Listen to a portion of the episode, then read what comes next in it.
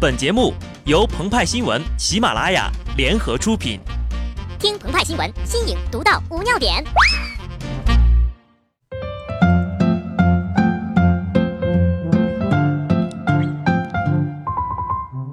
本文章转自澎湃新闻《澎湃联播，听众朋友们，大家好，我是机智的小布。李白说过：“行路难，行路难，多歧路，今安在？”他还说了。一于兮，危乎高哉！蜀道之难，难于上青天。一千三百多年前呢，唐朝知名浪漫主义诗人李白曾跨界民科，预言了今后我国交通路况的复杂性。但千百年之后，伟大的预言被阅读理解和古诗文鉴赏毁于一旦了。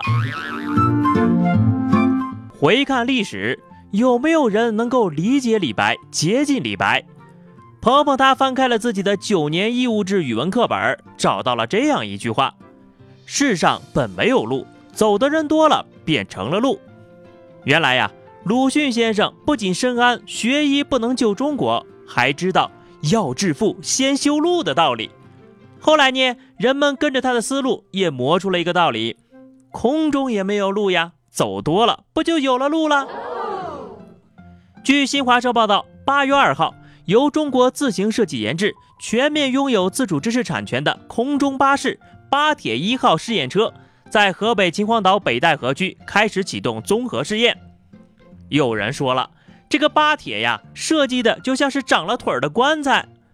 但鹏鹏觉得这样的比喻很不优雅、不文艺，应该更贴近大自然、贴近生活一点。比如说叫圣甲虫。或者呢，叫铁甲将军，派派就问了：“那这个圣甲虫是个什么东西呀？”啊，那是一种很好的吉祥物。前几期呀，联播我们就说了，这年头好的创意最为稀缺，总有一个点子能让你热血沸腾。比如说《哆啦 A 梦》里面的竹蜻蜓，利用了空气动力学和反引力原理。任意门利用了虫洞空间理论，反正不管你怎么编，鹏鹏他也总能给你圆回来。再看巴铁，动画电影《小黄人》当中也出现过类似的创意。电影当中呀，小黄人穿上了腿长两米八、胯下能走马的神奇鞋子，在街上各种闪转腾挪、逃脱回避，可谓是炫酷至极呀。虽然设计的初衷是理想的、美好的。但实际操作起来却是困难重重，因此呢，巴铁一经亮相，各方质疑的声音也是纷至沓来。最令人诟病的就是安全问题了。要知道呀，我们现在的路上本身就不怎么安全。近日，一段视频引发了网友的热议：一辆吉普车与解放军某部轮式步战车发生了碰撞，所幸没有人员伤亡。事后呀，交警第一时间到达了现场勘查，认定地方车辆加速横穿车队，违反交通法规，理应承担全责。这款车型呢，有两条很著名的广告，一条呢是邓超扮演的老司机开着车在城市里各种弄堂、水沟里瞎飙，另一条呢就是吉普车和变形金刚一起瞎飙。也不知道是当事人司机广告看多了，信以为真了。还是觉得呀，这个步战车反正不是坦克，没什么好怕的。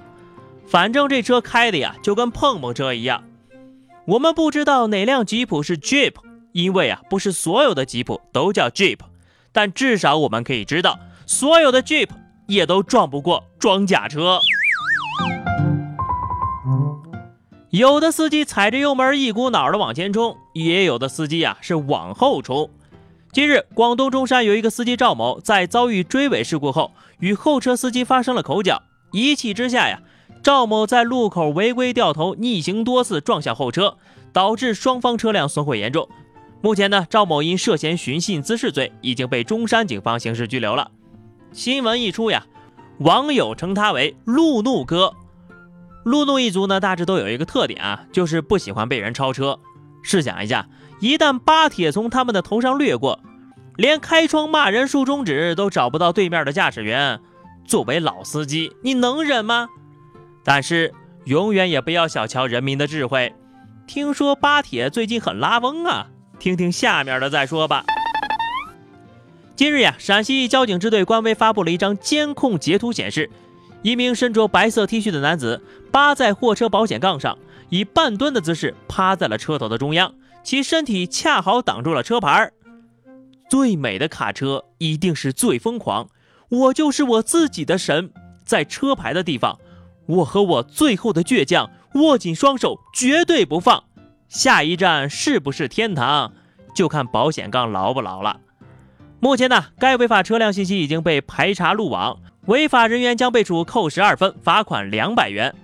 据了解呢，扒车男子江湖人称三哥，平日里呢最爱穿红色的内裤，最爱听印度歌曲，比如什么我在东北玩泥巴等等等等。这么多的新闻说下来呀，概括一下就是仨字儿：行路难。李白呢，作为第一代路怒族。动不动就斥责路况不好是有道理的，但是呀，他也有一些其他的预言。大鹏一日同风起，扶摇直上九万里。这个呀是说开飞机的。